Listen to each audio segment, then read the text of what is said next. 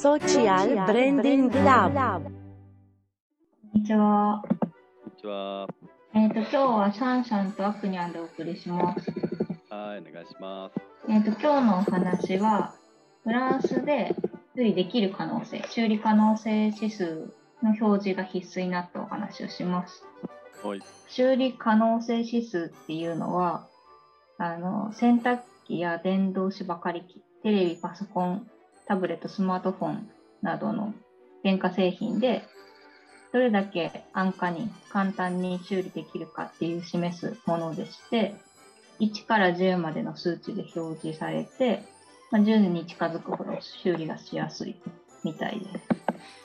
で、これはもう2021年の1月からフランスで、えっと表示することが必須とな必須となったので、まあフランスで売られている iPhone とかには修理可能性指数がついています。えー、あ、iPhone も機種によってちゃんとスコアが違うんだ。そうそうそう。で例えば iPhone12 だとスコアが6。で、iPhone11 Pro Max とかだとスコアが4.5。で、なんか機種によってその修理しやすさが違うみたい。で、なんかこの点がよくいいなって思ったのは、やっぱり長く使える製品に価値が置かれることになるだろうなと思って、まあ、ちょっと値段がもしかしたらスコア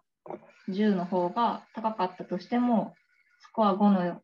安いものよりは10を買うようになるんじゃないかなとか、なるほど。はい、選ぶ時の基準にになって、その消費者としてはすごいありがたいなっていうふうに思いました。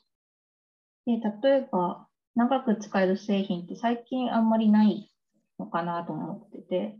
うん。その一人暮らししてる人がまあ増えてきている中で、その一人暮らしのたびにちょっとずつ物を捨てて新しいものを買い足すっていう人も多いだろうし、うん。まあ、壊れたら基本修理よりは新しいの買うかってなっちゃうなと思いました。うん、確かに。うん、個人的に一つだけ長く使ってるものがあって、おばあちゃんからもらった石油ストーブを冬になると使ってるんですけど、それが40年ぐらい前に買ったものらしくて、うん。で40年も使えるのすごいなっていうことと、でもその中、石油ストーブの中でも芯が変えられたりするんですけど、うん。でもその芯の規格が、まあ、40年ぐらいあんまり変わってないっていうのも、なんかすごい修理しやすさでいうと、交換しやすさとかすごいいいんじゃないかなって思いましうんうんた。もうこの指数でいうと10なんじゃないかなって思ってます。うん。なんか、昔のものは基本的にやっぱ燃費とか多分悪いと思うから、うんうんうん。なんかそこがちょっと懸念点ではあるだろうなっていう、確かに。ね、節約っていうところから見ちゃうとね、みんなやっぱ安い方に行っちゃうだろうし、うちのなんかお姉ちゃんがテレビぶっ壊れちゃったんだけど、それもやっぱ修理するよりも保険に入ってたから、新しく3万とか出して買った方が安く済むみたいなことになっちゃったりとか、で、やっぱなんか天秤とかにかけた時にね、うんうんうん。なるほど、確かに。買い続けるって選択肢ってなんかなかなか取られにくい状況にはあるんだろうなと思って、うんうんうん。確かになんか新しい方が、なんだろう、2020年モデルと2021年モデルとか、なんか家電って毎年新しくなってると思うけど、うん、それだとなんかちょっとでもいいんじゃないかと思って、2021年モデルとか選んじゃうもんね。うん。なんかあと勝手にやっぱ10年っていうのが頭にあって、うんそれ10年も経ったら壊れるし替え時だよねみたいなの多分あって、うん。うんうん、自分も。今回8年目、一人暮らし8年目なんですけど、結構一通り家電を結構変えちゃったから、えー、それもまあ8年使ったしみたいな。まあ確かに。で、なんか修理とかもなんか期限切れてるだろうなとか思ってうんうんうん。買い替えちゃいました。保証とかって、そもそも1年とか3年とか、なんかオプションつけても5年とかですもんね。うん、なんかその、このヨーロッパで、まあ、こういうことが進んでいるみたいで、そのヨーロッパの家電ブランドのミーレ、ドイツのブランドのミーレは、20年使えますよっていうふうに歌ってる商品もあって、うん、値段は高いんですけど、でもまあ20年で割り戻したらそんな高くないんじゃないかとかも思ったりして、高いけど長く使えるものっていうのを買うと、環境の負荷とかも減っていいのかなと思いました。耐久性がそもそも強いものは求められそうだなとは思います。やっぱ壊れたらアウトだから、うんうんいかに壊れないかみたいなところ、うんうんうんしっかり行きがちはそこに価値を感じるっていうのはなんとなく分かってたんですけど、まあ、そのうん先に壊れたとしても、安価に直せるんだったらいいよねみたいな発想は確かに広がっていきそうというか、啓蒙段階って感じですよね。そうですね。なんかその家電だとそれこそ10年で壊れるとか8年で壊れるとかあると思うんですけど、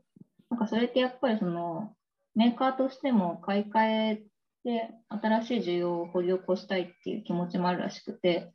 昔より物が壊れやすくなったとかっていうのは結構本当にあることみたいなんですよね。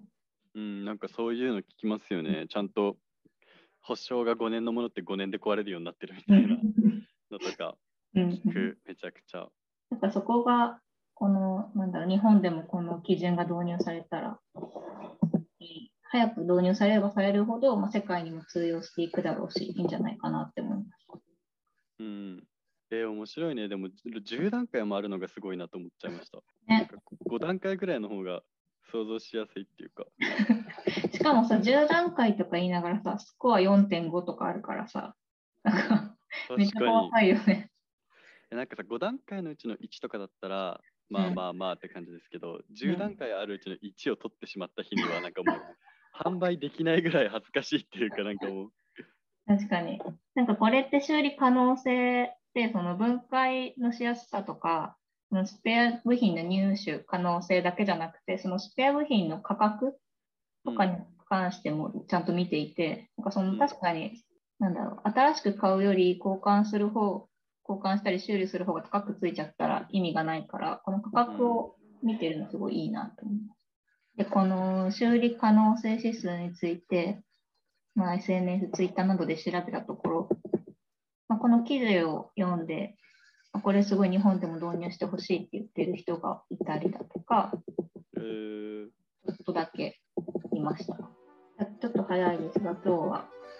修理可能性指数についてお話ししました。はい、ありがとうございます。はい、ごきげんよう。